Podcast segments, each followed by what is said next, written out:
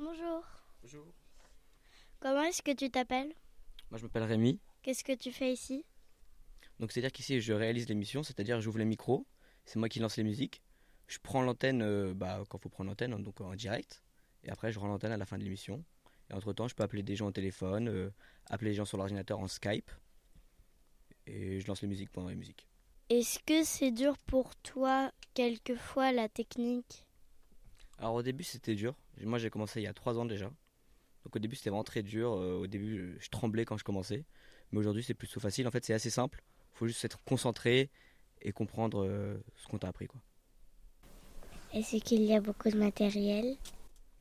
Alors là dans le studio il y en a, il y en a pas beaucoup, ça va. Après il y a plusieurs, il y a plusieurs studios. Donc il y en a des studios des extérieurs. Il y en a trois différents. Donc par exemple il y, a le- il y en a un qui est là ici par exemple qu'on peut voir ici. Ça c'est un petit. Après il y en a un qui est beaucoup plus gros pour les plus grosses occasions. Pourquoi y a-t-il beaucoup d'horloges?